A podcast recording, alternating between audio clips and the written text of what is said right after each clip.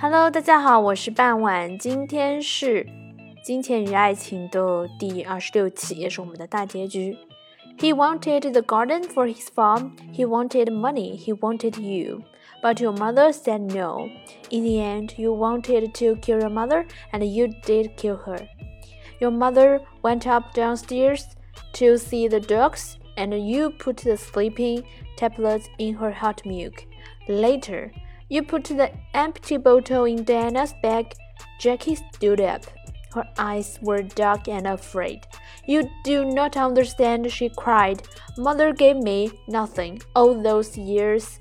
I wanted to be happy, to be with Tom. That's all. I love Tom and he loves me, but mother said no, always no.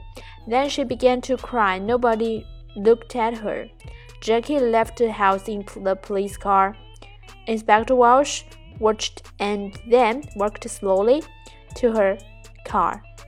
He felt tired and hungry. He stopped and looked back at the house. Well, he said to Sergeant Foster, in the end, they got the money. Albert, Roger, Dan, they're all rich now. But are they going to happy?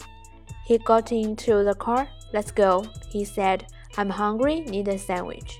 好了，今天内容就到这里结束了。我们已经找到凶手了。如果知道答案的，可以在评论区下方进行留言。